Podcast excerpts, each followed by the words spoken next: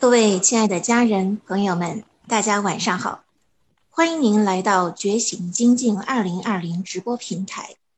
今天是二零二零年九月二十一日，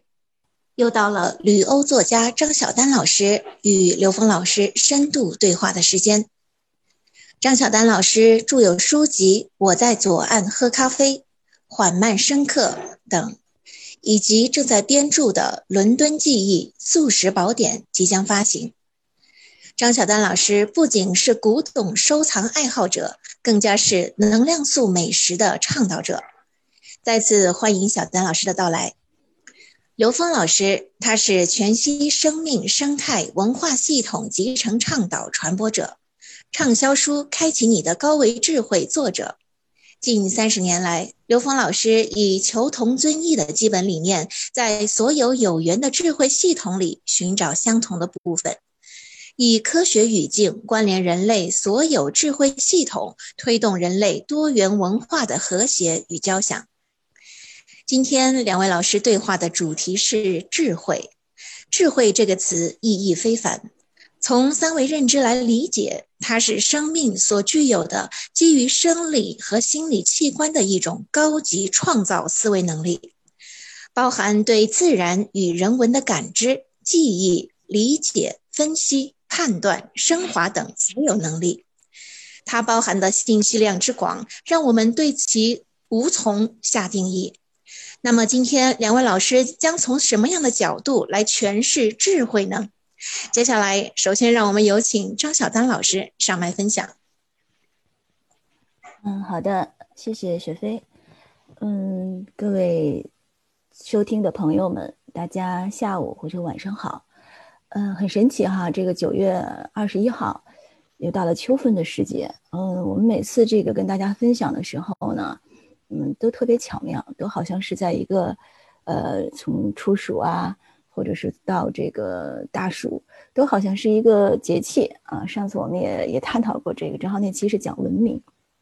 今天呢，这个伦敦时间是现在是早上十一点钟。这两天这个疫情呢又有有些复发啊，有些小人数又有些上升，所以呢，我我们也在等待这个是新一波的这种怎么说呢？政府的一些啊措施啊或者是什么。昨天在一周一谈里边，跟另外一位老师分享呢，是讲的是这个欧洲的遗产日，因为在上一周里头，昨天和前天呢，这是一个欧洲文化日。什么叫欧洲文化遗产日呢？就是大家到这个每年的九月的这个第二个周日周末啊，啊会把这个家当亮亮，尤其法国和英国，他们会把这个总统府啊、总理府啊都都敞开了，让老百姓们看看这个家当都有啥，清点清点。啊，然后同时也是一种文化的这种交流，让大家知道自己的这个呃历史传承啊，这些很有意义。我为什么对这个要提出来说一声呢？因为在若干年前的今天呢，也是我初次踏上这个欧罗巴的这个土地上，或者法兰西，呃，挺蒙圈的，就去了这个巴黎圣母院啊。当然，昨天呢，巴黎圣母院也重新让大家展示了一下正在开放的过进程，因为它前一段时间被被人为啊，或者是怎么样被烧了。塔尖没了，好，我们最近也是见证了不少尖儿没了的状态，无论是这个双尖塔啊，这个美国，还有这个圣母院，这些人类智慧的结晶呢，可能啊躲过了天灾，但是呢，啊在人祸中啊不断的消失，这个呢跟我们今天的这个主题有一点点的契合或者是连接。其实世间的万事万物它都是一种连接，我们要是深究其中的话，都会找到彼此的联系。那么我们今天的这个主题，大家可能看到，我们要讲跟大家分享一下什么是智慧啊。智慧这个词本身就让人觉得挺有能量的。我们在就是比较的过程中，可能经常会跟这个聪明相比较啊，比如说大智慧、小聪明啊，这个很有意思。因为为什么一大一小，其实它本身的这个高下立判已经有了有了有了有了分别啊。我们说的这个分别。我们今天先把这个留一个留一个引子，我们待会儿请刘峰老师给我们给我们聊一下。在整个今天主题开始之前呢，我跟大家分享一个故事啊，很有意思的一个小故事。整个呢，欧洲的这么多国家里头，虽然法国是我第一个踏足的这个城市，英国是我第二个长时间生活的这个这个这个国家，但是我对另外一个国家和城市我特别情有独钟，什么呢？希腊。我经常会想，这四大文明里边，古四大文明古国，为什么没有希腊啊？可能大家有的时候还会混淆，因为希腊给我们的感觉是非常的有传承、有智慧、有这种渊源的这么一个地方。这个故事呢，也是从这个希腊的一个神话故事开始的。一个有身身体是有双翼的狮面，而头是人这个女人的，叫斯芬克斯的这个怪兽。他呢坐在这个悬崖边啊，斯芬克斯我们之前讲过这个埃及的金字塔的时候聊过他。这个这个怪兽呢，他说你要路过这个行人，必须要回答一个谜语，如果回答出错了呢，就会被这个怪兽吃掉。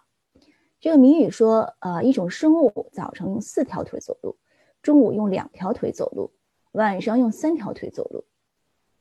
俄狄浦斯在成为底比斯国王之前呢，答对了这个谜底。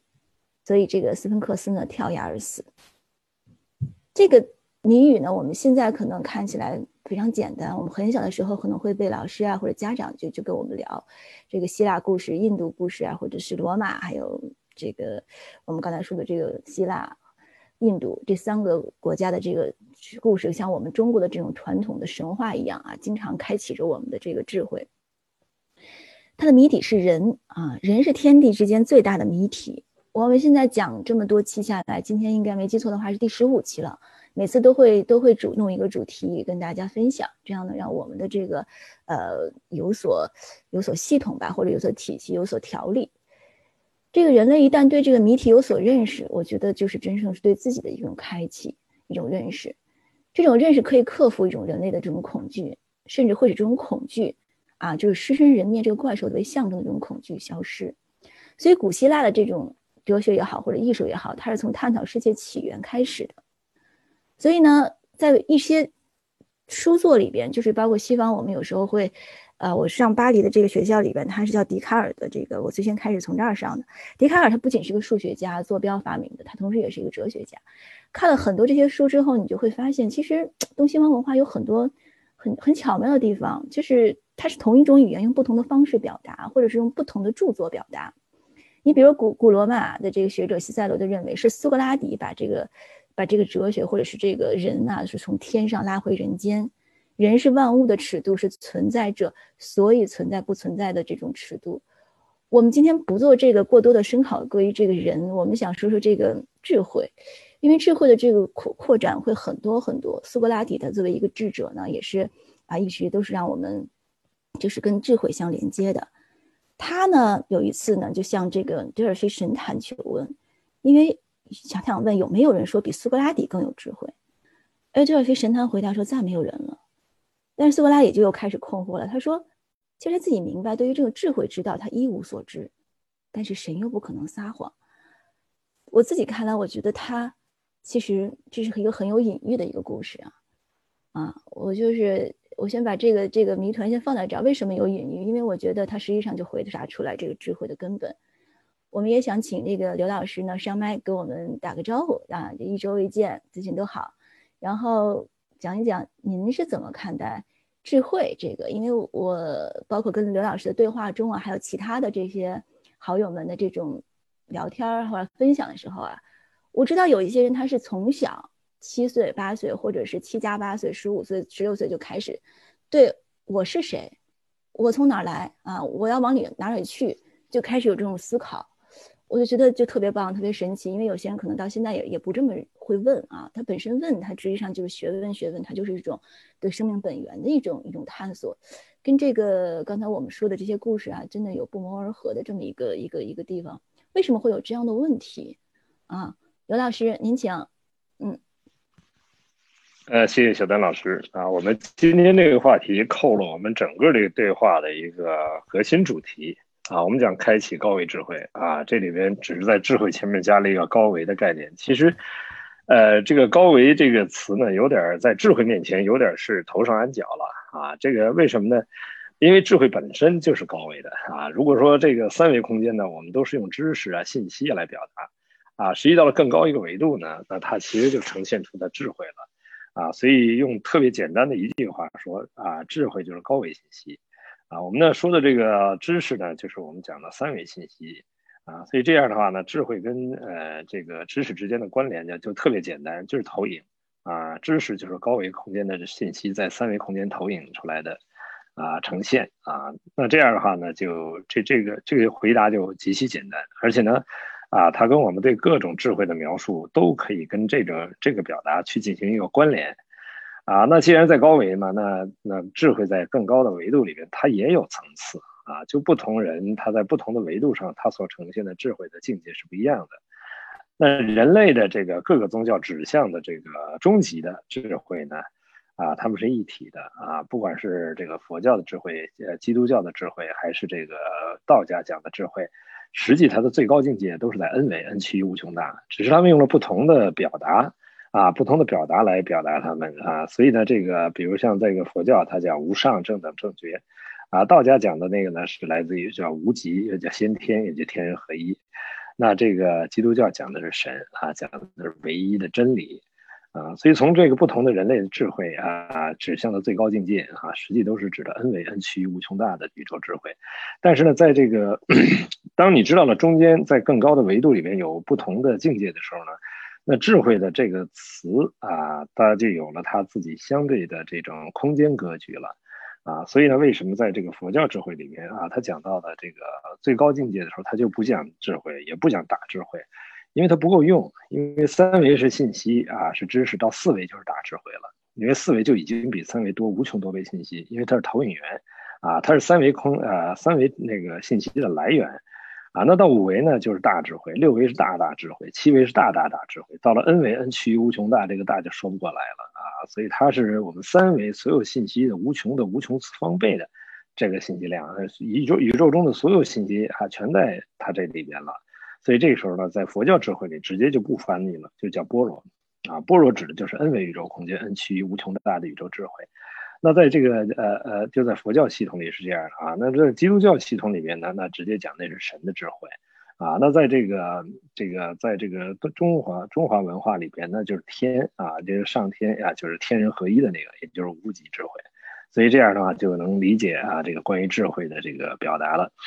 那么刚才特别有意思啊，这个这个小丹老师提到了一个非常有意思的这个，就是苏苏格拉底问神坛是否有比苏格拉底还智慧，神的回答是什么？说没有了，就苏格拉底是最智慧的啊啊，这这是一个非常非常重要的一个信息啊，这个信息其实告诉人的一个特别重要的，其实你去问神给你的回答也是这样的。因为什么呢？因为你自己的智慧不在外面，啊，在内在，啊，我们的高维不在外面，因为高维空间啊，它是我们的内在的属性，它不是外在属性。如果你把高维想成是一种外在属性，那你搞错了。因为我们在现实中看到的三维空间一切的显化、一切的存在、一切的关联，啊，其实都是投影的像，它都不是投影源。而投影源在哪？在内在。因为一维是二维的投影，二维是三维的投影。啊，三维是四维的投影，所以四维以上的空间存在全在内在，所以你要找智慧，一定不是外面找来的，一定是从内在找来。那你内在，你内在的智慧啊，在哪个层次上啊？那就是你认为的这个宇宙中最高境界的智慧。那我们说我们在现实，我们能看到有很多比我们自己智慧的人呢，其实你能看到那部分都是你自己投影出来的。啊，你的投影原理有的，你才能投影出来；你投影原理没有的，你根本投影不出来。啊，你见到它，你也不认识。当你投影原理认为最高境界的智慧就是你的智慧，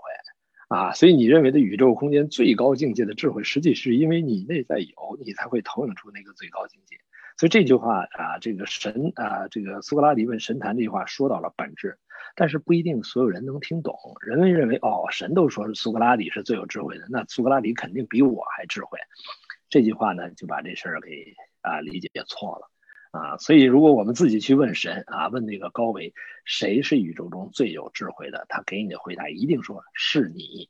啊，因为你的内在是本自具足的啊，你的内在具足宇宙中的所有信息和他们的相互关系啊。当你真正相信这点的时候呢，你才知道。你之所以活不出通透的智慧，只有一个原因：自己的中间的认知啊，在中间层次上的认知障碍了你和那个通透智慧之间的关联。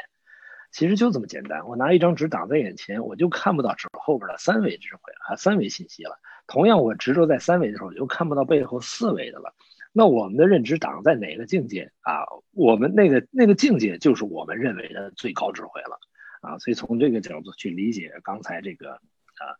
小丹老师讲到这个故事呢，其实要从更深层去了解。实际啊，他告诉我们一个道理：你是这个宇宙中最具有智慧的智者。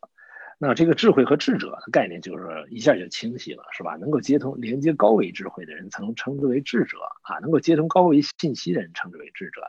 能够跳到迷宫上面看懂现实迷宫的人是智慧，啊，所以从这个点后边我们可以进一步展开啊，在东西方对智慧的描述里面的共性，啊，当我们从这里面找到共性的时候，我们对这个智慧和开启智慧这件事情，啊，就有了一个更啊完整的理解和认知了。好，谢谢小邓老师。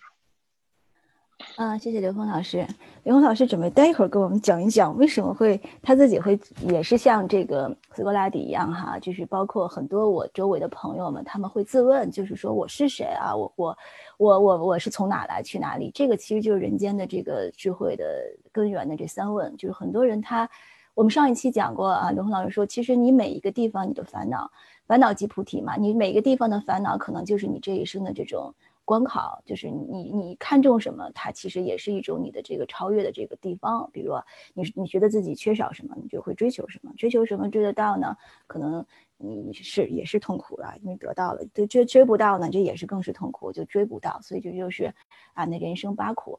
我刚才听到就是这个苏格拉底的故事，因为也是也是很神奇，也是就是跟刘峰老师定的这个智慧的时候呢，我就是就是想到这个希腊的这块，因为嗯，站在那个希腊的那片神奇的土地啊。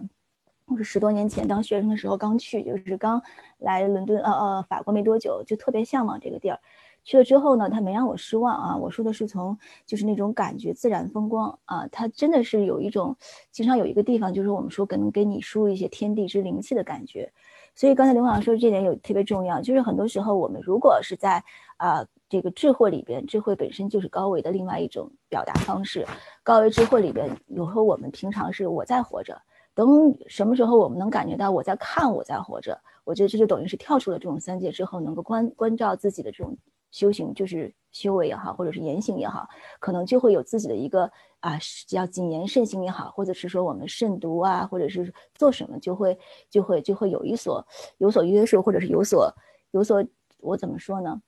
就是有所有所反求诸己的这种关照，我觉得这是我最近的这种感悟。因为以前老是在一天一天就这么过哈，这个二零二零年一下子滑到九月份了。如果不是说经常能够看看自己做了些什么，或者说自己能做些什么，要做些什么，我觉得可能这一年跟呃二零二零年之前也没啥区别。所以说疫情呢，把这一天化成二零二零前、二零二零后，它不是没有道理的。我觉得这可能就是我们今天智慧的第一层解读，就是说，首先呢，要知道。别人给了我们一句启示，我们自己是不是能认识到人家告诉我们的这一点？有时候看啊，看看看见不等于看看到，或者是说我们看见这个事情不一定真正的知道它能给我们带来什么啊？看透呢也不一定真的是等于能够看开啊。这个东西我觉得还是需要我们平时的这种有意识的去般若智慧，所谓叫什么普呃不叫什么？烦恼即菩提，或者是说这些东西给我们带来一些，呃，比过去、比昨天更优化的一种，我觉得这可能是我们的课题。关于第二点呢，我还是从苏格拉底这个故事在引申，这故事没完啊。有意思就是说，当神告诉这个苏格拉底的时候，啊，苏格拉底是这个世界上最最最聪明的人，或者最有智慧的人。苏格拉底不是这么认为的，他呢又去觉得他这个要寻找这个智慧之道，他觉得自己一无所知。啊，我觉得这个其实挺有意思。有些人问我智慧是什么，我感觉智慧是天真啊，就是说一种归回归自己这种无我的状态。他觉得自己什么都不懂，这块就有点像我们之前也提到过的，就是见山山水的这个概念。因为刘老师之前也讲过，这个我们待会儿可能请刘老师跟我们深入的聊一下。呃，一个人他有智慧而又不自知，因为你他学到的东西越多，或者说感受到的东西越多，可能他就觉得自己知道的越少。啊，这个绝对是这样子的。越是这些，好像我们像之前自己觉得，哎，自己挺牛的这方面，其实你只是井底之蛙，看到的就是这井这么大的天，所以觉得自己很满。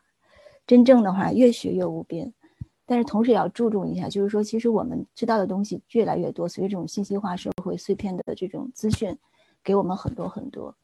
那知识资讯是知识哈，有的时候它是一种自我的这种满足，或者是自我的有的这种表述。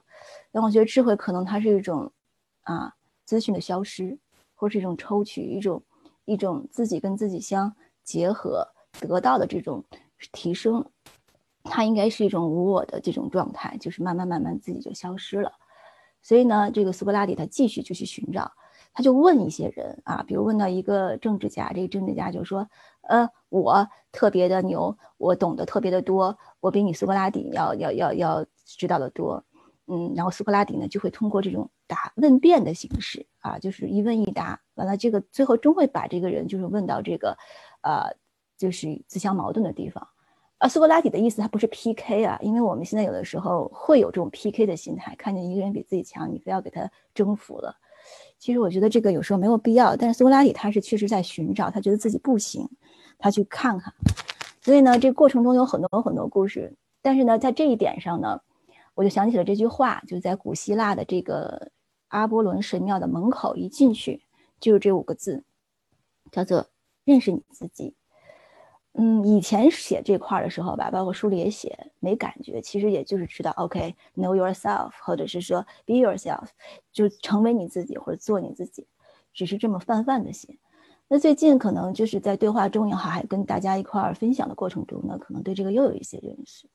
怎么个认识自己？我觉得，或者是认识到哪一块了？我觉得这也是一个特别有意思的一个一个探索的过程。呃，苏格拉底也好，或者是这个古希腊的这个阿波罗神庙也好，它都是让我们自己有一个回归的状态。这点跟我们之前聊过的这个佛说本性具足，还有刚才我们讲的这个，其实是是是是连通的。啊，包括就是我有时候看这个王国王国维这写的这人间词话啊，就是就叫什么，就是昨夜啊赏西西风这个凋碧树啊，独上西楼。包括就是说，众里寻他千百千百度，蓦然回首啊，那人在灯火阑珊处。中间那一层就是啊，为伊消的人憔悴。其实他也是在讲这个看山是山，看水是水这三重境界。可能第一层就是我们老百姓凡夫的状态，总是在这边活着。第二层呢，可能有所感悟了，知道我可能还有更高的这种追寻啊。啊，到最后一层，我还是这样活着，只不过这活着跟活着，就是我看我在活着的状态，是很美好的。所以我就觉得，你看六祖坛经专门有一品，还是讲这个善变的这一品，什么叫做聪明，什么叫做智慧。刚才老师刘老师在第一段的时候已经就聊到了，我就觉得哈，这东西方其实真的是，真是不同的这种，只不过用语言，他用啊希腊语，可能我们用中文，过去的人用佛家的。就用道家的，或者是这个上帝用他的神谕啊，这个都是在让我们知道啊，第一认识我们自己啊，第二呢就是说我们都有这些东西，但是怎么给它发掘出来，这就是我们的功课，可能也是我们就是经常有这么一周一句也好，或者是这么一个多小时大家在一块儿分享的这种状态也好，所以第二节呢，我感觉什么是智慧？智慧是不是一种就是能够了解自己？跟这个自己的这种差距，或者是啊本性自足，怎么能够发现自己的这么一个过程？刘老师，待会儿您再想一下，自己怎么会有这样的疑问？就是我是谁？我是我是从哪里来的这种的状态？是不是这也是在探索的过程中，让自己有一个跟自己对话、跟自己内心交流的这么一个状态，是吗？来，您请。嗯。啊，谢谢小丹老师，那个呃很有意思啊，把这个刚才苏格拉底这个后半段的故事又讲了一下，就是他在问啊，而且他呢自己呢他先问了，然后呢他呢问了以后呢，他反而觉得自己一无所知啊。大家注意哈，这个一无所知这个知啊，他为什么用的只是一个知哈？其实呢啊，就是我们内在的智慧啊，它不是以表达出来的形式来呈现的。啊，我们很多人认为智慧是表达出来的，其实表达出来的全是知识。你只要表达出来说出来，就已经不是那个智慧的本体了。啊，这我们在中东方智慧里也知道，这个言语断道。啊，这个你只要形成了概念，你只要形成了一种表达，它都是一种认知的能量结构了，它都是啊，在这个能量的这个同频共振里面形成的所谓执念。啊。所以，当当我们了解到这个层面的时候，就是所有表达出来的都不是智慧啊，就是所以呢，这个我们讲这个说出来的是道理啊，但道理呢不是道啊，这个物理不是物，所以靠表达出来的东西呢，它不过是讲讲道理。那道理本身呢，它只是在引导啊，引导自己啊去理解或领悟，或者叫通悟啊那个内在的这个智慧啊。那么在这里面呢，呃，这个。呃，人类人类呢对知识知识，因为那个刚才小丹老师讲到了这个，啊，讲到了这个关于这个呃古希腊哈，那么其实人类呢对智慧发源地的考证呢，是人的认知结构导向的，啊，其实是什么意思呢？就是三维人的啊依据是在考古文献和文物的记载上啊，为。啊，我这边是不是掉线了？没有没有，听得挺好的，您继续。好的，行，谢谢。啊，所以呢，对于这个那三维人呢，就是我们大部分活在现实人呢，因为认为这个时间是常量啊，把我们牢牢的困在了一个三维认知系统里面了。那在这个系统里面呢，人们总是在时间轴上去寻找啊智慧的痕迹啊。那这些智慧的痕迹呢，是通过所谓考古啊，还有文献记载和文物的记载来寻找。啊，智慧的发现，啊，那哪一种文化在这个啊保留的这些啊在三维空间里边的这些存在啊保留的这个资料越远啊，人们就认为它这个越接近啊这个人类文明的发源啊。其实不同的族群都找到了自己这个族群在这个人类历史或者整个宇宙啊或者地球存在的这个历史节点上的一些信息的记载。啊，那这里面呢，在这个佛教智慧里管这个东西叫福藏，啊，但是这个福藏呢，啊，所有从这个现实中找到的东西是一个显化的福藏，啊，而真正的福藏是在人的意识之中的，啊，所以呢，从这个人的意识之中是可以创生出考古的结果的。当然，这句话说完了以后，可能很多人不一定理解，啊，其实没有关系，因为三维的一切是自己内在投影的，啊，如果你自己内在啊产生了一个啊认知。啊，认为啊，这个东西应该在什么状态、什么形式会呈现的话，你一定会找到它啊。只是看你是否能够把你的这个能量啊聚焦到一定的境界啊，达到一定的程度，达到一种同频共振的效应的时候，你是否会把它投影出来而已。所以这就是我们人类在考证智慧的时候，往往需要通过三三维的一种显化来做一些考察、考核。啊，考证啊，所以这也就是为什么希腊文明啊，它在这个远古走到今天的留留下的这些痕迹，四大文明也是因为它在记录和记载文献和它的这个整个的这个传承，以这个文化或者说以这个显化的知识形式传递下来以后啊，这些东西才有更多的啊这个丰富和呈现，而实际这个所有知识的呃智慧和现实的关联，并不是从古到今传过来的。而是随时在每一个当下、每一个时代，啊，有大量的人在跟自己内在高维连接的时候，啊，呈现出了啊这种高维信息的表达。但很多高维的表达跟三维的关联是不需要记录的，因为它当时应时应运的在那个当下呈现了就可以了。啊，那么人们觉得这个智慧、这个高维信息重要，所以把它记录下来，啊，那就形成了人类的文化里面那些宝贵的所谓的宝贵的财富。啊，其实真正宝贵的财富在每个人内在，啊，当我们自己把自己内在的高维开启的时候，你可以跨时空的跟整个人类的所有文明之间进行关联，啊，因为什么呢？因为这个宇宙空间是全息的，啊，在这个科学的语境里面，帮助我们理解它的就是零维，零维一个空间质点，所有能量波都会通过它，啊，当宇宙空间一切最简单的存在都是能量波的时候，每一个能量波所承载的信息。或者说它的振幅和频率都会扰动这个零点，这个零维这个质点，所以零维这个质点里面所包含的宇宙中全部信息的话，那每一个人其实自己内在就拥有了整个宇宙中的所有信息，啊，它跟 n 维 n 趋于无穷大啊所表达的是一样的，所以这就是宇宙全息率。而我们之所以无法做到对宇宙的正变知啊，所有的这个信息全部能够呈啊，在我们自己的当下呈现。只有一个原因，是因为我们自己的内在认知啊，就我们的认知在哪个维度，我们就在那个维度上啊，展开了我们认知的叠加的复杂的呈现，啊，这形成了障碍，形成了所知障。所以苏格拉底讲自己一无所知，其实指的是自己没有所知障。啊，当你把任何一种知表达出来的时候，你执着这个知的时候，这个东西很容易成为所知障。那么在这个现实中有这种像争论呢、像辩经啊这些过程是在干嘛？它的背后是确认自己的内在智慧所在的境界，啊，它是一种确认，啊，但不断超越的，就像禅师两个禅师斗机锋的时候，就相当于两只脚两只脚在上楼，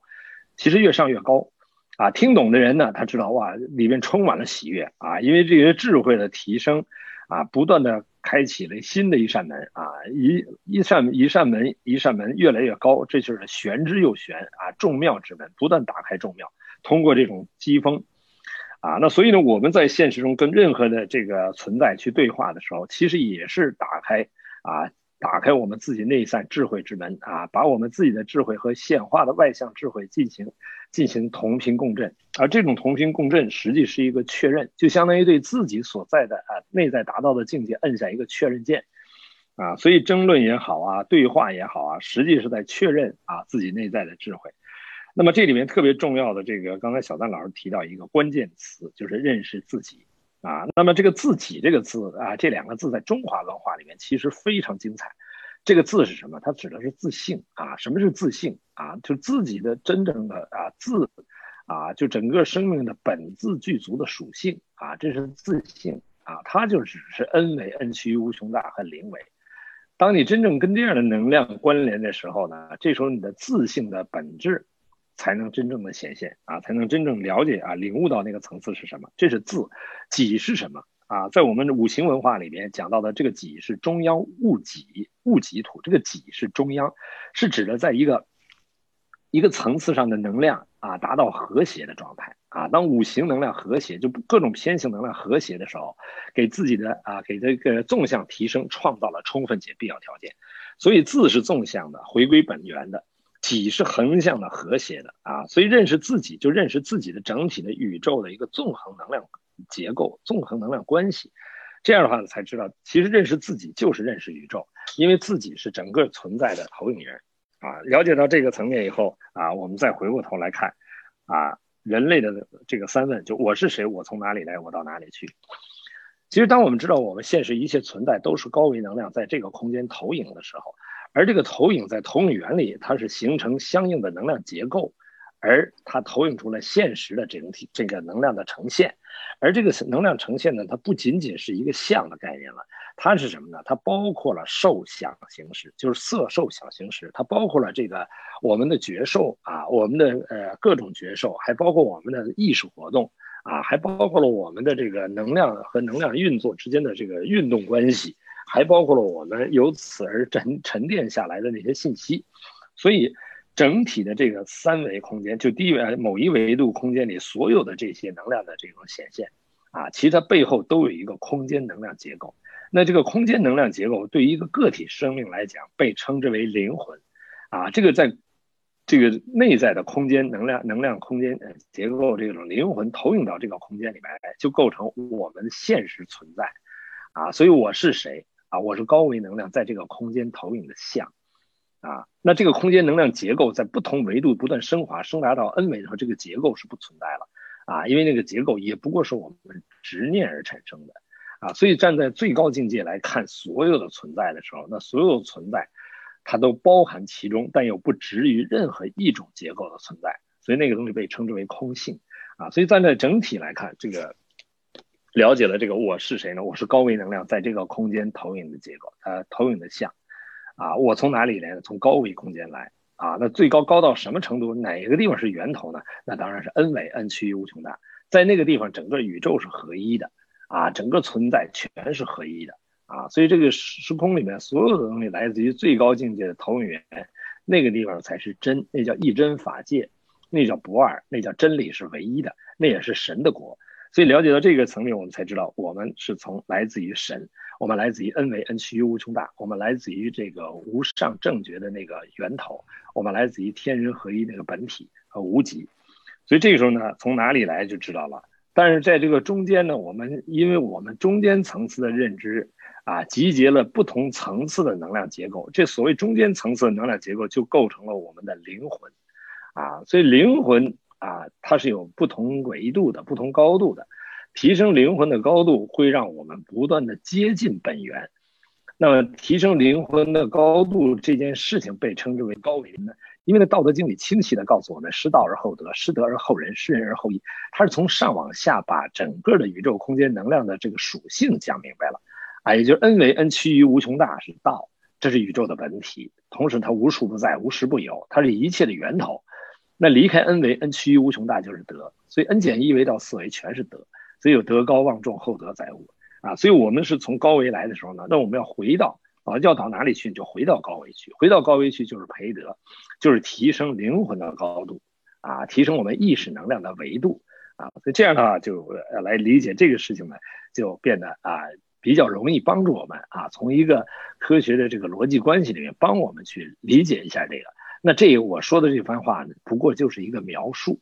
大家注意，它不是真理。如果你认为这是真理的话，那等于我们自己又把自己陷在了一个描述之中了。它只是一个描述，它帮助我们去理解我们人类的各种宗教、各种智慧系统，它的表达的内在啊，它们的共性是什么？啊，谢谢小丹老师。好，谢谢刘峰老师，这一段非常精彩哈。我觉得可能听到的人就是我们，包括我自己，我们在这个屏幕前呢，也也会有所感悟。因为怎么说呢？他老峰老师说这关于考古这块，我就是很明白他在说的这个状态，确实是这样。还是拿这个希腊这个苏格拉底，我们继续说，不是说执着于他，而是我觉得他像一根线一样，可能就是若干年后的今天，我们能够有幸再从这种哲人也好，或者智者也好的智慧里边，能够悟出一些一些道理，跟这个东西方文化做一个串通。也许根本没有东西方，没有南北啊，这个世界就是一个一。所谓得一万事毕啊，我们这个一就是这个道，天地万物旋转的规律，宇宙万物间。内在的联系，我们所谓的东西方文化，这又是我们自己跟自己这儿，因为自己的所在地或者是所接受的教育，觉得有所区别。语言其实就是像我们说的这种般若也好，文字般若就是那个指月之手。我们有时候不能把这个手当成这个月亮。所以刚才在讲的时候呢，我就蹦出那句词儿来了。我觉得确实是这样的啊。所谓千江有月，千江千江有水，千江月哈，万里无云，万里天，就是这种天地状态，它都是在这种。呃，天空挂着，水里游的，或者是说我们这种日月星空啊，它都是让我们能够就是仰天望月的时候，不管你这水是怎么波澜，那个月亮都在那儿。你我们可能有时候看到这个乌云，它这个乌云把这个月亮一会儿遮了一下啊，看了一半儿啊，就其实这个这个这个月亮黑半边的这不是月亮啊，明亮的半边也不是月亮，都是不是本来面目，它都是我们内心的这些啊认知障碍或者我们自己。这么多年来啊，各方面的这种染着也好啊，或者是说我们的啊，我自以为是也好啊，我们觉得对的东西，给他以判定，给他以分别、以评判所产生的那种分歧与 PK 啊，这就是说这种月亮或者是月亮的云彩遮的，还是说我们指这个月亮的这个手给我们带来的这种无名的烦恼。所以呢，就是。嗯，有时候你看，比如这个智，这个什么叫智慧？我看好多人理解嘛，有些这个智可能是说啊，知道这个月日月的这种规律，这就叫智。那慧就是明白了然。这刚才这个大概是有时候会被这个云遮月，有时候会这江水里边有硬的这个月在动，啊，其实你是你自己的心在动啊，这些就是慧都有。还有包括知是什么呢？这怎么写的？这个一个知一个日啊。知道自己应该每天干什么，会呢，就是心上面的灰尘扫一扫，啊，心上面的灰尘扫一扫，这有点像这个神秀的那座偈啊，就是说这个，呃，勤扫这个菩提树上的这个这个这个尘埃。那到时候你到这个慧能的那块儿，就根本就没有尘埃啊，就不用去扫，你只不过自己知道自己的这个心在哪儿，直接就到了第三个层次。所以他们说这个坛经是给这个上上根基人看的。所以这个有时候我们也在认知自己在哪一个层面，所以看不到的时候，或者就是我们分享这些，第一就想告诉，可能就是有时候我们会拿自己的已知啊去认知这个位置啊，觉得你这个跟我这个不不不相符合了，所以你这不对，你要听我的，我们就想想避免这一点，因为有些很多的这种争执是从这儿来的，不光是人啊，国家也是，包括对待这个疫情的政策也是。我们经常说“己所不欲，勿施于人”。其实很多时候，我们干的是“己所欲，施于人”的事儿。所以，我觉得就是说，这个第三层这个含义，对于智慧而言，可能我们以后要做的就是，给自己这个机会，或者是说，让自己有这个包容的这个能力，能够了解别人说什么，或者是说先不着急评判是不是对或者错，没准人家这个就是一种啊新的让我们得到提升的一种一种这种啊就是途径呢。就是我们这种，因为我们不一说啊，说出来都是道理啊，但是我们其实也不是说通过这个要怎样，我们都是给自己都讲明白。大家可能从这里边能够得到，有时候说不撞南墙不回头，你有时候看别人撞南墙，自己从中得到教训和经验，自己不用再撞了，这又好像不是智慧呢。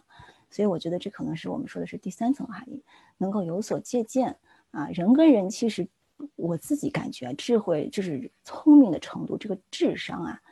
差不了多少。它可能就是区别呢，就是在于，啊，我们现在讲好像说是体能，还有智能，还有或者是说慧能，啊，还有包括我们这些这个德能啊，刚才老师说过这个德啊，品德的德能的这个一体散发出的这个能量体，有时候一些人他什么都不用说，或者是他说一句话，你就感觉很舒服，你就愿意跟他在一块儿，那他这个体量，这个这个这个这个量体就已经涵盖了很多，因为他在。台阶上可能看关照，你就会他都会包容在里头，就很舒服。所以呢，说到这个德，我觉得就是像是上一次我们讲这个缘呐，这个缘是缘分的缘，同时也是这个源头活水的源，它同音啊，宇宙源头宇宙源头来的这个智慧的活水，它就能够激起了这些思考与涟漪，让我们从中有所得。那么我们今天讲这，刚才讲到这个德啊，德高望重也好，厚德载物也好，那这个载的是什么物？物跟物也不一样，或者说这个德，你有这个德就会得到的那个德，它也是相通的。所以呢，经常我们会有一句话是怎么说的？我觉得这个是我最近的一个小小的体会，我也跟大家分享一下，就是说能量的这个宇宙的智慧，这个叫能量守恒吧。嗯嗯，他说厚德载物，厚德厚物，薄德薄物啊，缺德缺物，无德无物啊。这个就是你当你德厚的时候，就是你的这种精神的这种领域的这种能量超过了你的这个物质。我们说这块，它呢就会平衡，那么你这个物质就自然就出现了。所以这不是你去求的啊，它本身它就是一个像跷跷板一样，它是能够自己去衡量，而这个衡量是天，那天也是你自己的这个心中的这片天。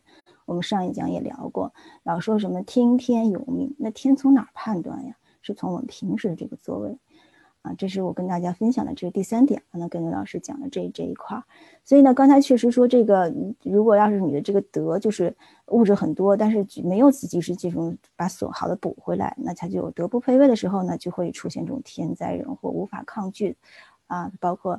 包括比如你浪费啊，现在人们就说要要要节约，要期嘛。这个节俭跟吝啬是两回事儿。我们现在要节约粮食，就是因为能源有这种危机了，它是世界上的事，它不是说自己的这种事情。所以呢，是到一定的程度，所以就显化成我们现在要通过立法也好啊，通过这种德的约束也好，不要去点多菜，这只是显示在我们的动作中不要去。这背后的就是说已经到一定的物化的程度。是是有有老天来衡量，或者是这个世界的这个各方面来让我们有一个休止符或者是暂停键啊。这疫情就是，就说到疫情了，我们可以进入我们下一个这个第四点。因为我早上的时候正好发了一个朋友圈，就是讲我们昨天去到一个那个英国首相的一个家里头，前首相啊，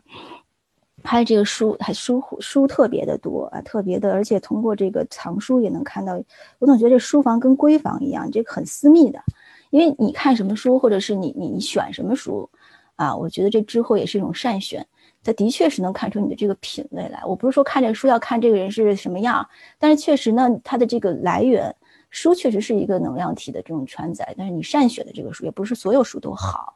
那犹太人呢，他就把这些这个书上面抹蜜啊，从小就是要告诉孩子们这个。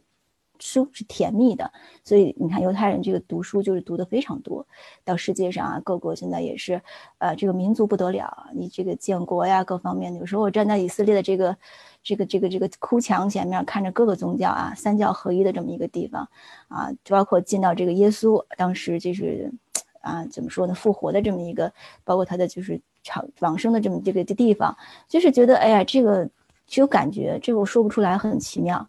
就这么一个地方。啊，这犹太说到犹太了，这也是一个多行多难这个民族啊。我们说多难兴邦啊，这个这个词儿其实也看你怎么怎么来解读它。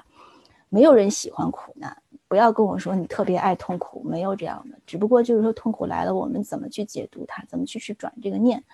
中国其实也是这么一样的一个世界。你看现在也是，啊，刚才说到这考古，我刚才想聊什么呢？就是你这个，我们经常会发现一些三星堆啊，或者一些我收藏古董的时候，就发现很多现在东西造不出来了，过去造的极其精美，到一定程度，啪，这个这个就消失了，到一个程度就没有，又重新来过。啊，就拿清来说，清朝入关的时候，这些很多东西，就是中国的这种华夏文明被另外一个啊字都没有的这么一个民族，就一而再再而三的这样子，就是被毁灭、被复生。当然，我们从刚才刘老师讲的这个程度上来说，如果你把时间当成一种常量的话，啊，这不存在。就像我们超体电影里边，我们可以跟世界上的任何一个时空去对话。这是抽离的过程，所以说，如果我们现在从这个另外一个角度，就是说有这个状态，民族间的这种互相的这种交流和沟通啊，我觉得犹太民族跟我们中国民族有很多相像之处，他们也是啊。所以这段呢，我说可以请刘老师跟我们跟我们分享一下，您说您怎么看这个犹太犹太人的这个这个智慧啊，还包括他们这个是怎么就？经常受到这种惩罚，包括这圣经里边也是把他们写的也是啊，这么一个智慧的民族，怎么就就就就这样？而我们这个现在也是这个疫情年，尤其这个疫情之年里边，这个人心就容易浮动啊，用想安住不是件容易的事儿。说好说啊，坐而论道特别容易，但是我们要身体力行，那真的是需要关联和智慧，好吧？刘老师您请。呃，谢谢小丹老师哈。那么在这一节，其实时间虽然很短，但是小丹老师把这个很多的信息啊啊并联呈现出来了哈。那如果要对这些信息做一一的回应的话呢，其实呃这个在很短的时间里，呃 不太容易。呃，那所以我我只是选几个点哈。啊，第一呢，就是关于我们人类的这个智慧系统哈。其实我们人类呃在这个你从下往上看的时候，看到的全是分别。啊，那当你能够真正整体的看这些系统的时候，你才能够找到这些系统啊真正的共性。所以，我们持续秉持一个原则，叫求同尊异，啊，就要找他们中间相同的，就是相同的是道，不同的是说道和味道。啊，我们经常说一个这个学佛的人和一个基督徒吵架，相当于一个只会说中文的人和一个只会说英文的人吵架。其实他们彼此不知道对方在说什么，啊，或者对对方的系统只是一知半解，就开始进行评判。啊，所以这个如果你站在一个整体的来看，这这个事情有时候是挺可笑的，啊，所以这样的话就让我们真正能够从这个所有的存在里面找共性的时候呢，啊，我们获得了自己内在啊博大的这个内在的这种能量系统关联时的那种喜悦，啊，都关于讲到千江有水千江月，实际上呢，所有的智慧的分别是自己内在分别产生的，啊，当我内在有这个分别的时候呢，那当然这个你就会投影出现实中的分别。啊，如果你的内在的分别越来越小的话，你投影在世界里面的所有的分别，它都不是被执着的东西，而是它的这种显化的丰盛。所以你会赞叹这种智慧在现实中显化无如此之丰盛，而你不会去强化某一种分别啊和另外啊某一种存在和另外一种存在在比较上的这种意义啊，那个其实意义并不大。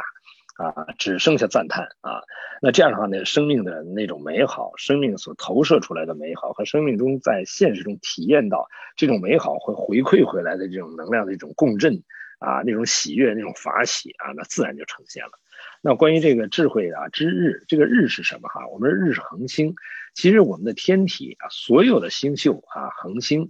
都是高维能量进入三维空间的这个通道焦点。啊，它都是焦点，就相当于我们穴位是高维能量成我们身体像的焦点一样，河图洛书是高维的这种信息啊，通过这个星象啊进入我们空间啊，进入我们这个空间的焦点，所以知日是通打通高维智慧的通道啊。当我们通过这个所谓的星际文明啊这些东西，它实际不是说这个星星上有什么文明，是这个星背后啊高维的能量属性的特征是什么啊？所以呢，它都是高维通道，所以智啊这个字就是打通高维的这个通道。啊，虽然它只是用一个日来表达，因为日它是恒星的代表啊，所以它是离我们最近的恒星，而它又是我们这个空间所有能量的来源，几乎啊，所以这样的话，我们就能知道这个智的本质。那么在这个这里边又提到了关于这个慧能啊，这个菩提本无树，明镜亦非台，本来无一物，何处惹尘埃？他是一下悟到了这个真正的本质。这就像这个苏格拉底讲的啊，就是说他自己一无所知。其实这个东西啊，这个智者他的表达的背后啊，他深意无穷啊，啊，所以呢，这里面就有一个我们引入了一个四四物定律啊，这个物是什么呢？啊，就是误导众生啊，所以众生是什么呢？其实众生是我们内在的认知的这个能量波啊，一个简单的正弦波就是一个众生。啊，因为它是一念，一个正弦波就是一念，所以一念一众生，所以众生没在外面，众生在我们自己内在。啊，那我们在外面看到的所有存在是众生相，那我们去导，我引导我们内在众生啊，是怎么个导呢？啊，那么一般人一开始是要误导众生，是用物质来导啊，我们执着在物质相上，哎，三维的相上啊，这个误导众生，那我们知道那个导来导去都在三维转啊，都在三维流转。那第二个呢是误导众生，是用错误的或者一个某一个有限的不通透的知见啊，不通透的认知来导啊。那所以呢，在那个认知层面就啊产生了这个执着啊，这就是迷信啊。所以人产生迷信是因为外求，是因为产生了中间层次的执着。任何中间层次的觉受图像和功能，都是对我们啊智慧通透的障碍。啊，这个时候，但是呢，在现实中这种情况很多，就是以一个中间层次的显化来来引导啊，这叫误导众生，这是错误的误。第三个呢是误导众生，是觉悟的悟啊。这个觉悟的悟是什么意思呢？就是靠我们内在啊，对于我们每一个每一个认知的这种超越，每一种认知的超越啊，不断的趋向于我们的通透的智慧啊，圆满的智慧啊，这叫误导众生，是以。是以觉为师，以我们的内在的悟性啊，以我们内在投影原理的信息，不断引领我们回归啊，回归本体，这是误导众生。第四个悟是请悟入内的悟，叫误导众生，就是实际不需要导啊，因为你当下即是啊，只要你当下不执于任何的啊一种这个偏性的能量的状态，不执于任何一个中间的这种啊呈现的这种存在，你就会直接通达。在当下就通达，所以根本不需要导。所以这误导这个四物定律呢，给了我们一个非常简单的概念，就能理解人类的各种智慧系统到底是怎么回事儿。那么在这个德的刚才那个小丹老师讲到德的时候呢，就讲到了这个圆和圆，实际德就是圆与圆形成的层次，就是这个你这个投影源。你是从哪一层哪一个层次开始啊？你的源头就你的认知从哪一地哪一个层次发起的？也就是你在这个层次所建构的空间能量结构，就是缘分的缘啊。这时候呢，这就是德的境界啊。这个德，所以你不断的突破你的认知的时候，就不断提升德的境界了啊。那么，所以厚德载物这个德呢，同样也是有前面那四个德。啊啊，这个物啊，厚德载物这个物呢，啊，你说厚德载的是物质的物啊，这个当然说得过去啊，因为什么呢？在这里面讲到的厚德，已经不仅仅是这啊，已经不是在这个纵向的德，它多半是在横向的德。这什么意思呢？这叫福德，啊，福德是什么意思？就是你所能够展宽的在这个空间的平宽。啊，我们说每个人都有自己的特征频率啊，每个人因为每一个生命都是由能量波建构的，那你这个能量波建构由你的意识主导的频宽有多宽，决定了你的生命格局啊，在这个横向的生命格局，啊，说当一个人啊和周围的世界发生关系的时候，只有同频共振，你才能真正的驾驭和作用于这个物质世界，才能驾驭和呃这个作用和呃沟通。和这个时空时间中的各种生命之间的沟通，如果你的频宽足够宽的话，你可以跟各种存在进行同频共振；如果你的频宽不够宽的话，你的这个只能跟有限的啊这个空间能量产生同频共振，所以你承载的物的这个格局就会非常的小啊。只有当你能够不断的拓展你的频宽，这就叫福德，这就叫情商啊。所以说，心有多大，舞台有多大。自身的平宽在横向的拓展，会让自己能够承载这个足够的现实存在的这种能量，这些能量显化可以显化成物。但是呢，这个这里面讲到了福德，同时呢，明白觉悟以后，他会想到这个德就已经它是以后德了，它不是只是一个平宽的展展宽了，它叫功德，就是维度。当你提升一个维度的时候，低维的所有全被你驾驭，因为你进入投影源，你再看低维的所有存在都是投影的像。啊，所以真正的厚德是指的维度，就是又指的就是功德，啊，所以这个呃，我们讲这个福德只有两啊两有两个方向，一个是转化成现实的显化的物，还一个呢是转化成更高维度的提升的能量啊，叫功德，啊，所以明白的人一定是向纵向提升，而不逐不执着在横向的显化上，啊，那这里面同时也有啊几个物，啊，就厚德。啊。第一，你可以载这个物质的物，同时呢，厚德你也可能载这个误导的误啊。为什么呢？因为你把你如果你的这个德是在一个中间层次的话，你把它当成终极目标的时候，这个时候呢，可能就误导了自己啊，或者误导了周围的生生命啊。这个就是误。第三个误呢，就是觉悟的悟啊。那你不断的突破自己的认知障碍，就是一个不断走向觉悟，不断走向更多的啊。那所以觉悟等于是读懂每个当下自己的生命应用题。啊，但是呢，你读懂了，你读懂这个当下的时候，你读懂到哪个层次很重要。所以真正的悟是要彻悟，彻悟是达到最高境界，那叫彻悟啊，叫达到终极啊。因为你彻悟，你是否读懂，是否读透啊？这跟没读啊，这个是差异很大的啊。如果你你是读懂了一部分，但是你没有读透的话，那你跟那完全没懂区别并不大。啊，虽然在显化层面看到很大的区别，但是在究竟层面它的区别不大，因为三比无穷大等于零，四比无穷大也等于零，任何有限数比无穷大都等于零，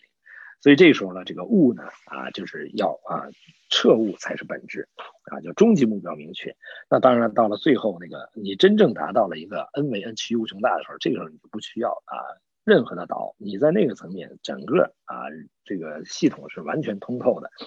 所以呢，在这个。在这里面呢，我们就能够从啊这个层面再度去了解，就是啊在真正的这个呃我们的智慧系统里面，我们可以通过不同的层次去表达出我们对这个德的这个境界的理解。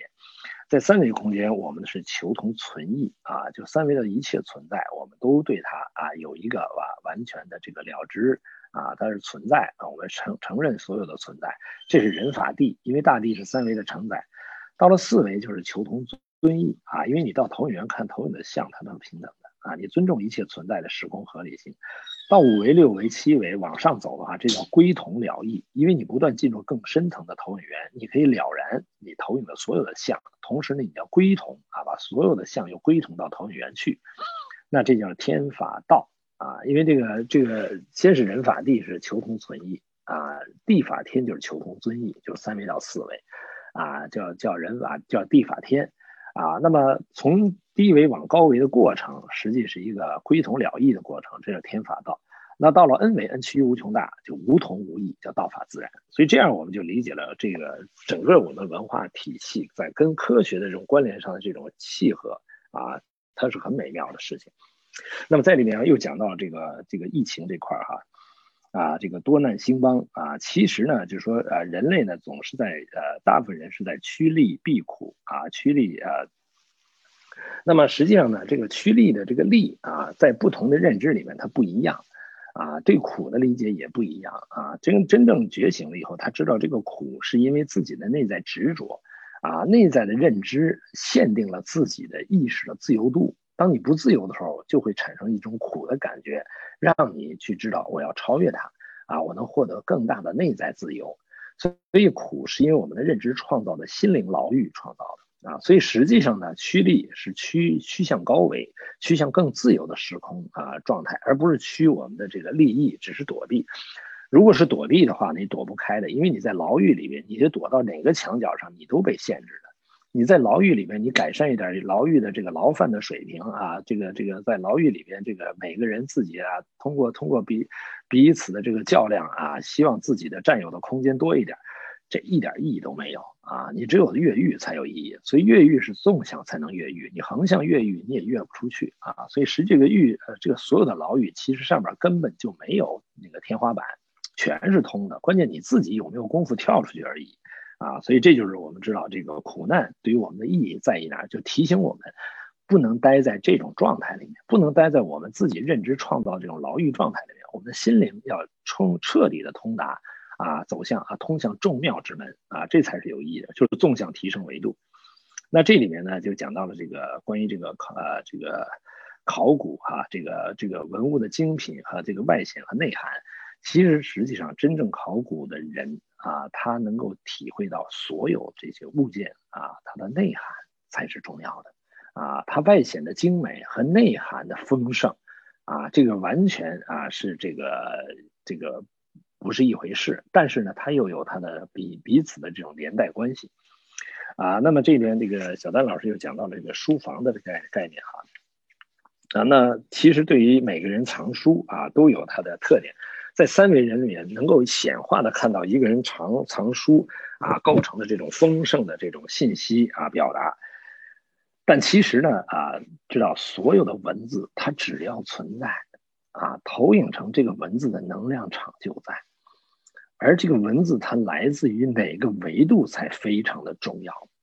啊。所以呢，为什么我们说最宝贵的？啊，这个文字是经咒，因为经咒是来自 n 维 n 趋无穷大，它来自于理真理空间的，所以从那个地方投影出来，所以这个经文在哪儿啊？这个能量场就在，所以这叫经在福在，啊佛在，啊，所以为什么很多人藏藏的是经啊？为什么这个要藏这种啊有意义的这种能量场？它会让这个能量场非常的纯洁的跟高维关联啊，所以这是讲藏书，每个人藏书。啊，如果藏的书非常的杂的话呢，那这个能量场它只能啊让我们增加很多的这个现实中的知识层的东西，知识信息的复杂。如果你藏的是金啊，那这个东西情况是不一样的。那么说到这个呢，我说我自己的书房，其实我自己根本就没有书房，我从来没有过书房，我自己拿到的书我也不会看啊，因为我认为啊，每个人最该读懂的书是自己。啊，所以要以觉为师，以自己的内在智慧啊，从内在去获得信息，这是正路，啊，所以呢，我认为我的书房呢是自己的内在，啊，那我用的功能叫下载，我从我自己的内在高维去下载信息，我觉得那里面取之不尽，用之不竭，很多东西它超越了文字记载的东西，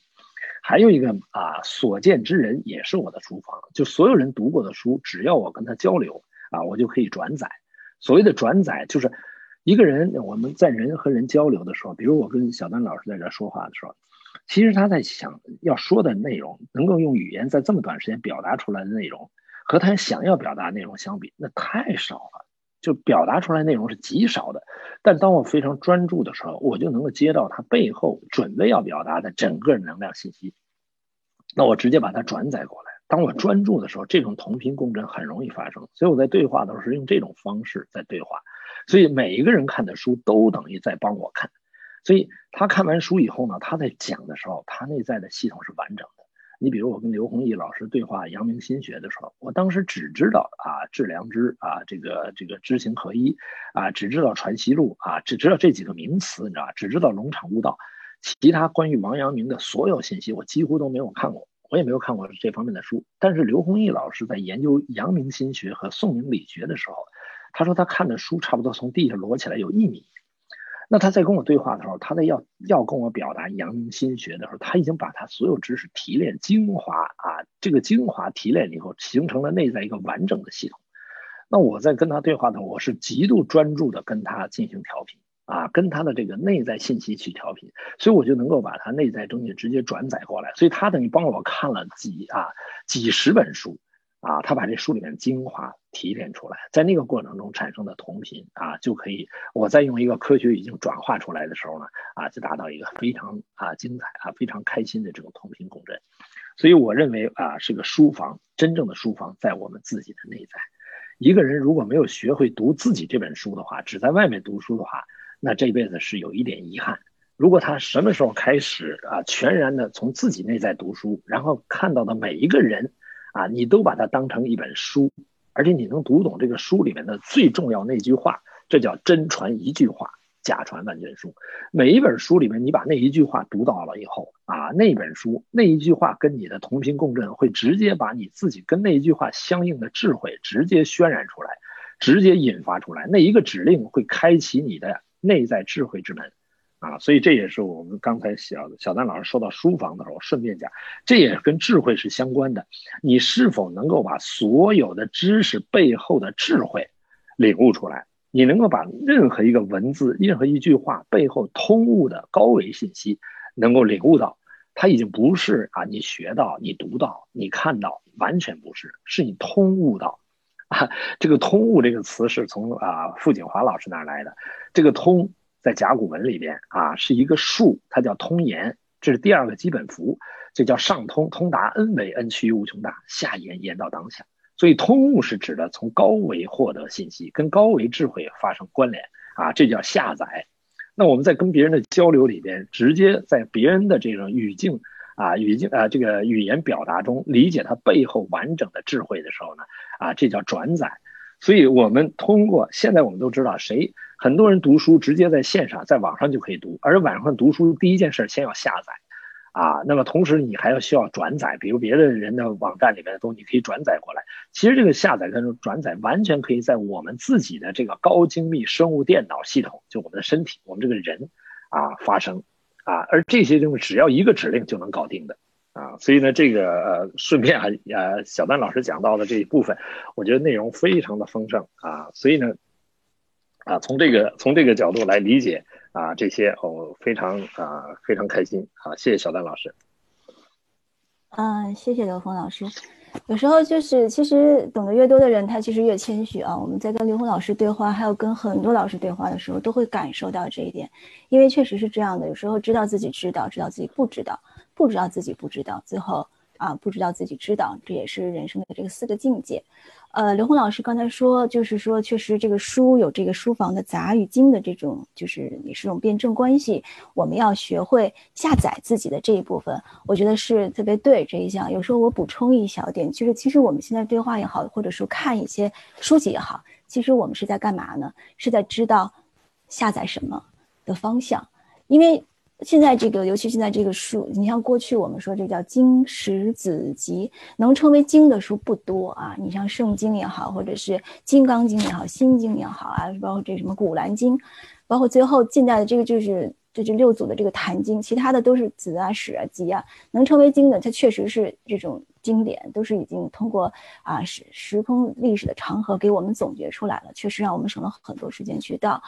但是呢，很多时候他们啊，我觉得跟这个缘分也有关系。有些人可能就读经读不进去啊，或者是有些是讲法一直在讲，让我们就是能了解他们的这个世界。呃，我们现在在干什么呢？就是要告诉自己，有时候应该让自己的心打开，去各个的这种宗，因为宗教它是人为的给它划分嘛。这样各个就像刚才开始一上来就说，你是一个拿中文跟法语在说，如果你认识不到对方语言的精妙，或者说你吃这个饭，你不知道对方都更更好，或者是还有我们可以让自己更充盈，让自己能够啊更丰盛，这是第一点。嗯，第二点就是刘老师确实他因为。悟性也非常的高，我这种悟性你是学不到的，悟一定是自己的。所以我们说这个叫什么？行万里路不如读万卷书，哈，还是呃万卷书不如就是跟万个人对话，万个人对话呢不如什么名师开悟，名师指路。啊，我最后再加一句，名师指路呢，还要自己开悟，因为它这个层次的递进，它是有次第的。如果就是说没有意识和方向的这种行万里路，那叫邮差啊。这个不是我说的，这个就就朋友圈里边都这么写。原来也自己也是啊，见个地儿就很兴奋，就要去去去去一堆回来。不过如此，觉得都是一种人间的东西，景色都是一种轮回的这种意识。所以我说我们聊这个智慧和嗯聪明，很容易是在这种，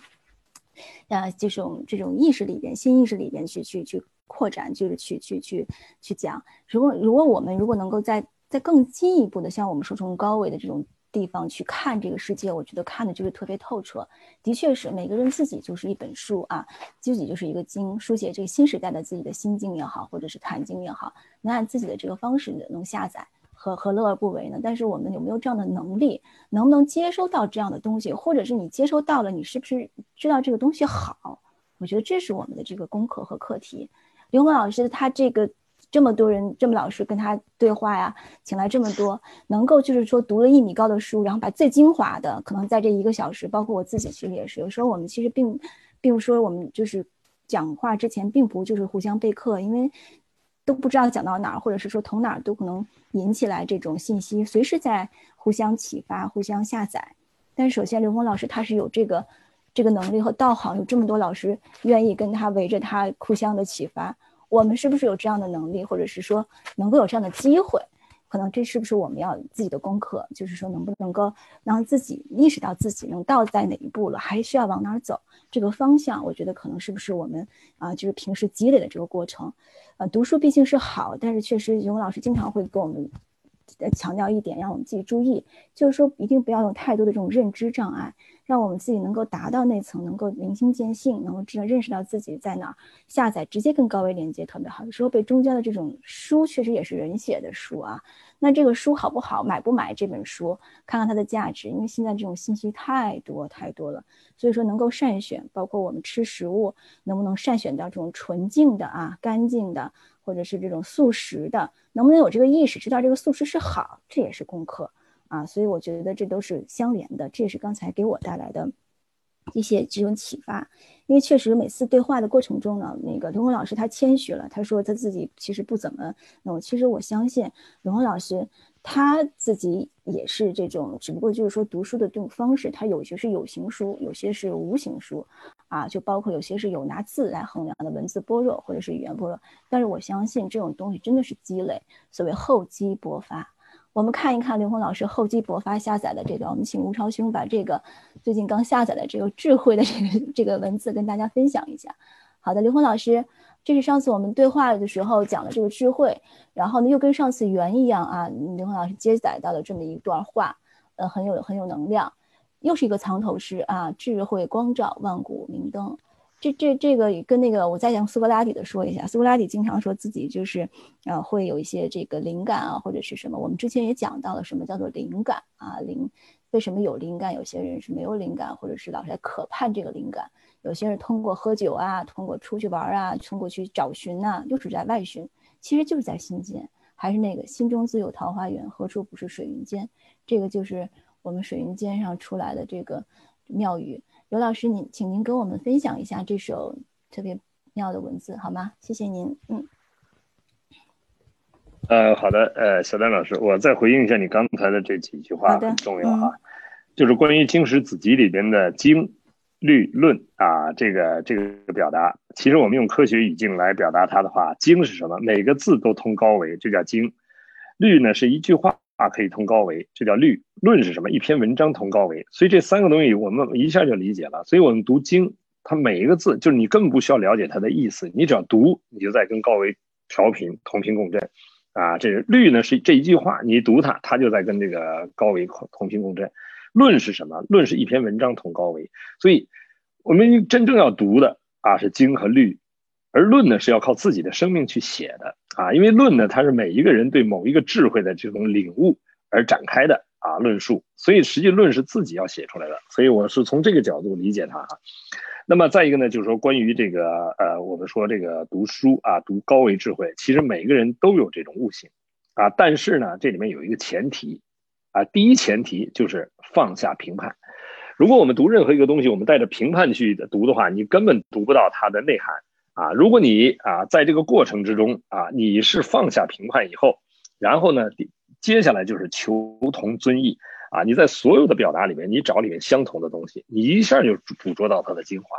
那么这里面我们经常用一个这个咒语般的逻辑啊，来跟我自己说啊，就当你遇到一个人的观点的时候，你第一时间的表达就是你说的对。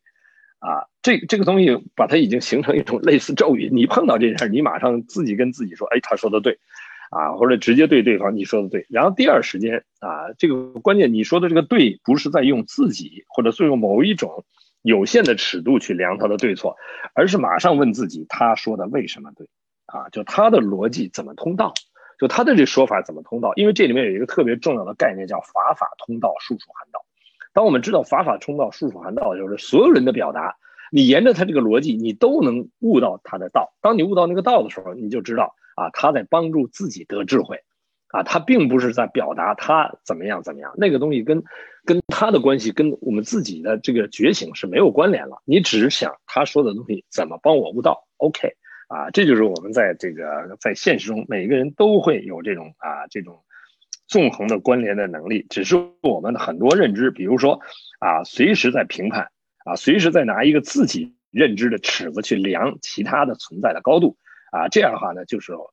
形成自己获得智慧的一个障碍了啊，这叫所知障啊，这是贪嗔痴的痴啊，这里边一个知识的知，外边一个病，这是知识带来的病啊，所以所以这个这个世界有一个特别精彩的词叫白痴。你知道白痴叫没有所知障啊！如果你说刘峰你是个白痴，我说那谢谢你啊，功多啊，这个过奖了。我因为真要做到白痴的话，我还需要继续努力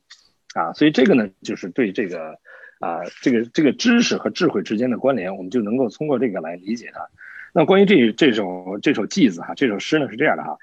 第一句话叫志在高远无极巅，它就智慧的，我们叫要寻寻求智慧的本质啊，它是在哪？在无极，在恩为恩趋无穷大啊，那是智慧的本体，是般若，是神的智慧啊，是这个这个宇宙的高最高境界的智慧，源头在那儿。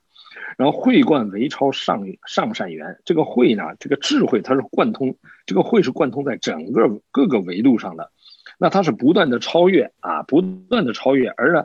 它达到是上善，就止于至善啊。这个上善指的是不断提升的这个这个智慧啊。那个圆呢是投影原理的关系啊，那个会是投影原理里面的高维投影原理的关系。那光要通彻啊，波涌泉啊，就整个的能量在这个宇宙空间里面，它是光，它是照见宇宙一切，照见啊，照见一切，照见五蕴皆空的。它里边发现看到的里边全是能量波啊，只是全是那个无无穷无尽的这种动态的这个能量啊，能量的存在，或者这个宇宙的空间的这个存在存有，但它不执于任何的有啊，你执于有的话，就对光是一个障碍啊。然后呢，照见岩尘若大千，就你能看到这个岩往下延延到零维的时候，它就是尘，就是一个最小的存在。它就跟大千世界一样，它跟 n 为 n 趋于无穷大是完全一体的啊！这用一件事就是一一个词，就是中华文字里面的太，太这个字的大就是 n 为 n 趋于无穷大，这一点就是零维，一个是其大无外，一个其小无内，它融合了整个宇宙啊。那么万有上归神御天啊，所以这万有所有的万有往上回归高维啊，达到高维最高 n 为 n 趋于无穷大，就是唯一的神啊，它驾驭整个宇宙空间啊，所以它是一切的主宰。也就 n 为 n 趋于无穷大，才是神的真正本质描述。它是唯一的，它是一切的投影源啊，它主宰一切。啊，古今化生性无间，就是从古到今所有的化生，化生是什么意思？化生是整为上化，上化是回归高维啊，只有高维才是我们一切生存生生命存在的投影源啊。那化生呃性无间，这个性的无间在自性啊。它没有任到自性这个就没有任何的分别啊，中间没有任何的这个执着分别在，那才叫自性啊。那明道下载真理间，就所以我们所谓的明道是从高维下载下来的这个真理啊，从真理从高维下载到这个时空，那我们才可以鉴别一切存在啊。从高维，这就是从上往下看整个宇宙空间一切存在啊，这叫起心恩为在无穷，所有事物你从下往上看，永远看不懂。啊！但你从上往下看，你能读懂这个空间一切存在的意义所在。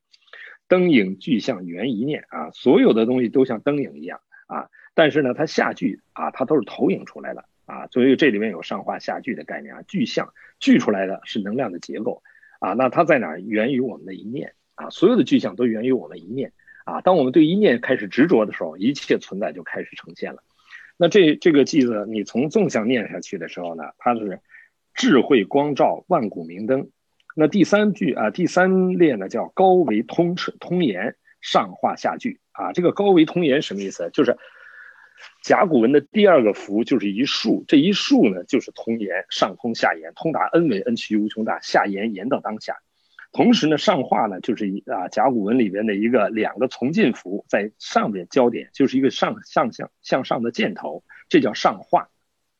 就是所有的存在。都是由投影源里面投影出来，而往上回归投影源就叫上画，因为到了投影源以后就合了啊，所有分别你到投影原理它合到一起了啊，所以这是上画。然后下句是什么呢？都是投影下来才能聚合成像啊，所以这叫下句。所以上画是往上，下句往下啊，上通是往上，下延是往下啊，所以这都是甲骨文里面最基本的符，就把这些东西表达特别清楚了。甲骨文第一个符呢就是一横。这一横叫显现啊，它就是一切显现都是这一横产生啊，这叫什么？这叫一画开天。这要从零维开始啊，当有另外一个零维你关注的时候，这两个零维之间有分别，只要有分别就会形成这一条线啊。这所以一切产一切的存在是因分别而成而生啊。那么这个这个所以叫高维通言上化下句啊。那么第四第五句呢？第五列呢是无上般若。啊，神性真源，啊，无上才是般若的，就是 n 为 n 趋于无穷大才是所谓的般若，它不是用大智慧表达，大智慧表达不够，只有到了无上的时候，才能称之为般若啊。般若是 n 维宇宙空间，n 趋于无穷大的宇宙智慧，它是神性啊。神性是什么？就是 n 维 n 趋于无穷大，它也是自性啊，真源，它是一真法界啊，它是所有的源头啊，所有的源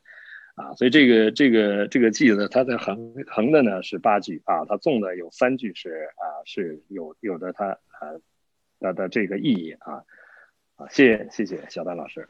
嗯，谢谢刘峰老师。我觉得可能就是这么一解释，然后让我们又是茅塞顿开啊，特别好。因为之前我是确实也是有漏啊，我光看到了这个第一句，我觉得啊很神奇，跟上一次我们讲的是很那个。很像，是第一句也是，就是有这样，没想到还有第三句，还有第五句。那这个请义，我我自己悟的，我就觉得还是有一个关照，有一个连接，有一个啊起承转合、上下通达的这么一个一个一个关照。因为写东西，我我自己也是写是也是就是才疏学浅，也是写了点东西。但是很多时候，我觉得可能是不是为写而写。像这个，嗯，我觉得可能他确实是连接之后，他有这种感悟跟大家分享。林文老师也是一个非常喜欢分享，我觉得确实这种分享的过程中，我们嗯一个半小时时间就是很快过去，有差十分钟，好像这这这次就就分享看似好像很长的，真的就很快就过去了。就在每一次的对话中，就是大家在互相学习开启，我也学到很多东西啊，就是有的时候确实是，你看我们今天说的这个，在前一个小时里边，我们讲什么是智慧啊。通过苏格拉底啊这种智者啊，通过我们对话过的呃老师啊一块儿，那么智慧它是一种包容，它是通悟，它是善选，它是去执念啊，它是去杂念啊，它是一种转化啊。在看完这个之后呢，可能呢智慧还是一种自如，就是你一种驾驭，在是因为你在那种啊，就是就是怎么说呢，在天地间你能够起承转合都能够自己能够把这个语言驾驭出来，那你写的东西。我们就是非常的有这种灵性啊，或者是让我们非常有这种感觉。我这个每个人读的这个屏幕前读到的，我觉得真的也是不一样的这种感受。所以我觉得也是特别感谢老冯老师给我们的分享。呃，我们也请吴超兄呢，呃，翻到下一页的这个，嗯，这个有一个图。啊，这个图呢是我看到的，也是我们走一块儿，就是大家经常会参悟一些故事啊，人家写的，我觉得写的也是特别的好。啊，我刚才说到这个，嗯，就是我们其实有的时候在嗯人世间世间法里边，经常会有一些啊喜欢，比如有有有有有钱了，又想争，喜欢权又有利啊，这就无缘无就是这种烦恼可能会经常会会会产生，少了生多，多了会更多。所以刚才刘老师有一个是说，你们这个可能或者就是里边这种多拿一块地呀，或者是多少一个，它就等于这种就是这种说呢，它是一种有形的里边的一种多少啊。我觉得那一段关于物的这个五个，大家可能有时候再好好反复听，每次的感觉又是不一样。就是它也随着这种时间或者自己的这种感觉，它是有不断的这种提升的。像这个呢，他对这个智慧是这么解读的，嗯，智慧是对自然的恭维，是对生命的平等。啊，是对真理的追求，是对人性的了解，是对情绪的管理，是对事情的理解，还有是对物质的精简。啊，所以他这个就是每个人看的这个角度是不一样的，在对自己的这种智慧的解读里边，我相信啊，屏幕前的您或者是此时聆听的人，他也会有一下自己的这种答案。其实我们人的一生中，他都是在一个寻求啊自己生命的这种源头的这种提问与解答。啊，在这个过程中呢，我们这个以昼为经啊，以以语为纬，我们都会有不同的这种啊这种感悟啊，有这样的老师啊，被我们去解叫解解谜答惑，或者是说呢，通过各种各样的经律典籍啊，让我们在不断的成长的过程中啊，都会有一些新的啊了解，还有就是跟这个自我的这么一个呃契合，一定要不光是。读还要去行，啊，我们可以请吴超兄翻到下一页，这是我自己的一个一个小小的感悟。最近呢，啊，我是我们经常提到就是天人合一啊，知行合一。有时候我就在想，可能这个就世界上我们刚才说，呃，这个一就是一化开天地，本身就是一个一，就是这个过程。就是我们在悟的过程中，我们需要把它合起来，合可能就是这种修的过程。因为自己不知道它是在一块合起来的，可能还是有这个念头需要给它合起来。等什么时候我们认识到，或者是我们不认识，不会去想这个盒子了，那是不是已经已经达到了这个一的状态？这也是我心目中可能对于这种啊智啊或者是慧啊，最后能够让自己能够多一点点理解和多一点点通透，多一点点比过去的点进步的一个状态。我的那个这个 PPT 的最后一页呢，当时是这么写的，我就说其实这个做呀。很多人最近就在断舍离，在收拾房间。我们也很有心得。原来老觉得好像这是别人的事儿，比如花点钱就就能做了。现在那个疫情期间呢，也也没有什么人去这样做。原来三十个人的这个聚会，现在又改成六个人了。有的时候它不是钱的问题，我觉得他可能就是自己去做，去收拾屋子啊，或者是去做饭、做素食，它就是修的过程。有时候我们会把它觉得打坐啊，那是修啊，这各种的。其实真正做好了的时候，也是特别开心的。所以做呢，它是给自己超越自己的这么一个机会，啊，那么就是说分享呢，实际上就像我们每一次这样，是别人给机会，让我们能够啊得到认识自己啊，去知行合一的这么一个过程。所以也特别谢谢大家给机会，也谢谢刘红老师给机会，我们有这样的一个对话的过程。我们待会儿请刘红老师最后小结一下我们今天的这个关于智慧的一点点的分享，就先到此，好吗？先谢谢大家，嗯，刘红老师您请。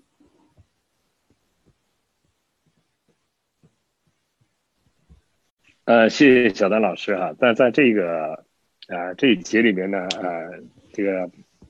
展示了两个，一个呢就是呃对智慧的一个表达。那实际呢，在智慧呃对智慧的理解呢，从多方面呢都可以去表达，而智慧在现实中的显现啊，呈现出的状态呢，在这里边呢有一个一二三四五六七啊这七条啊。第一呢，那个智慧它能够显呈呈呈现出对自然的恭维。啊，那智慧，因为我们说智慧它是一个高维信息啊，是高维啊能量啊高维的这个信息的话，如果你是站在高维立场啊，这个哎，那智慧呢是对自信的本然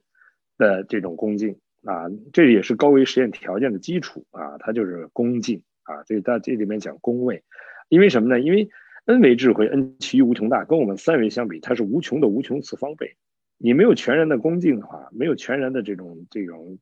彻彻底无无条件的恭敬的话，你根本就跟这个系统啊连接不上，它会形成你跟这个智慧啊本体智慧的障碍啊，所以对自然就自性的本然其实就是 n 为 n 趋无穷大啊和它的在现实中的一种自净啊自然的这种显化。第二对生命的平等，实际上真正理解在 n 为 n 趋无穷大的时候才是真正的平等，在中间任何层次上的所有不平等是每个人的不同认知产生的，是我们自己认知中的差异产生。啊，所以到了不究竟的时候，它一定是智慧达到究竟这境界的时候，一定是平等的啊，也就是 n 为 n 趋无穷大，这叫无同无异啊，在道法自然的境界。第三，对真理的渴求啊，真理是什么？只有 n 为 n 趋无穷大才是真，那是一真法界，因为从那往下所有的存在全是假的，全是投影的像，所以你对投影源的无无啊这个渴求，回归投影源的这种渴求，才是这个智慧的这个这个呈现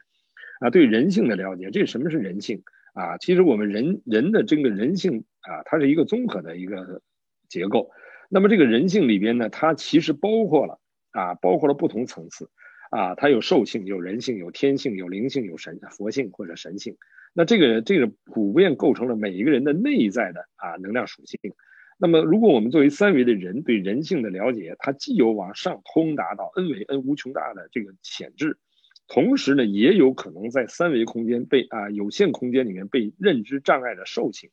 啊和在任何中间层次的执着的话，这时候我们对这个整个空间结构了解，你才知道我们内在的能量结构决定了我们投影出的外在世界，啊，也就是你内在的兽性比例多还是神性比例多，决定了你在现实中你看到的现实是弱肉强食的还是喜悦自在啊充满美好的啊这个。啊，外在的世界直接反映的是我们内在能量结构，改变内在能量结构啊，其实就是所谓的修行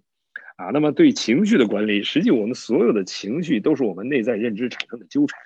啊，呃，能称之为情的啊，全是能量波的这个同频共振而产生的纠缠，而这种纠缠呢，是对我们智慧的障碍啊。情和爱它不一样，爱是付出是第一需要。啊，因为爱它像太阳一样，它只付出不求回报，而且没分别；而情是带着分别的能量纠缠，啊，所以呢，当你的智慧提升的时候呢，你就会啊驾驭啊这个能量的这种呃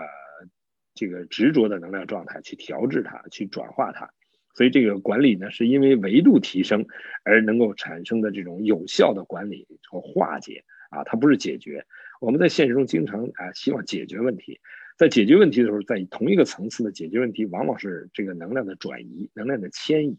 啊，这种转移和迁移，它并不能从本质上把这个问题化解，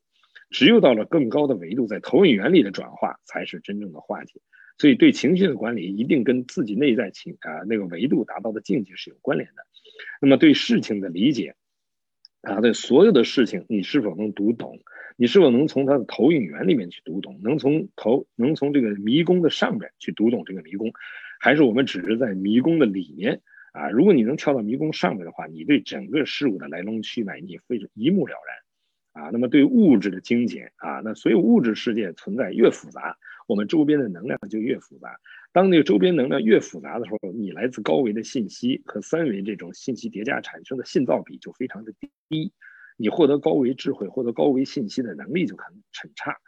当你的物质啊相对简单，你周边的物质世界的存在相对简单的时候，啊，你这个能量场就没那么复杂。不复杂能量场会使我们的高维信息下载过来的时候，它的信噪比非常清晰。所以你的觉性啊，你的那个这个呃灵敏度啊，你的意识能量这个感知的灵敏度就强啊，所以这个普遍呢，它都是智慧的一种条件和显化啊。那小丹老师讲到做是留给自己能超越的机会啊，实际呢这里面就是啊做实际是生命实践，它是在验证本自具足啊。当你用直心去做的时候，你用你的直觉，用你的直心决定去做的时候，做对了啊，就证明你本自具足。而没做对，给你一个机会去发现自己什么认知让自己做不成这件事儿，那个认知障碍了自己完成自己想要做成的事情。你把那个认知一颠覆，下次就成了，这就失败是成功之路。所以用直心去做的时候呢，哎，这叫直心是道场。因为什么呢？因为你做对了，就叫成功，验证本自具足；没做对，就有一次成长的机会啊。所以这就是做，是给自己留超越的机会。啊，就从做这个用直心去做的时候，就会呈现出这个机缘，啊，那么第二呢，分享是别人给啊，是别人给机会锻炼自己，对，啊，这个分享指的是什么呢？就是当我们啊这个在讲的时候，其实讲的人是最大的受益者，为什么呢？因为我们讲的当下，当你放空的时候啊，实际是别人给我们一个机会，去跟自己内在关联啊，同时呢，跟这种能量场的这种互动跟交流呢，会让自己不断的开启自己的智慧。当下闪现的内在智慧，就是在跟内在做着一种完整的连接啊，所以呢，像我们这样的这个交流，实际真正啊得到的这个最大受益的是讲的人自己啊。谢谢小丹老师啊，谢谢各位听众。好的，谢谢刘峰老师，也谢谢小丹老师。短短一个半小时的对话，两位老师就讲出了智慧的精髓，让我们非常的受益匪浅。再次感谢两位老师精彩的对话，也感谢每一位在线聆听的家人。由于时间关系，今天的直播到此先告一段落。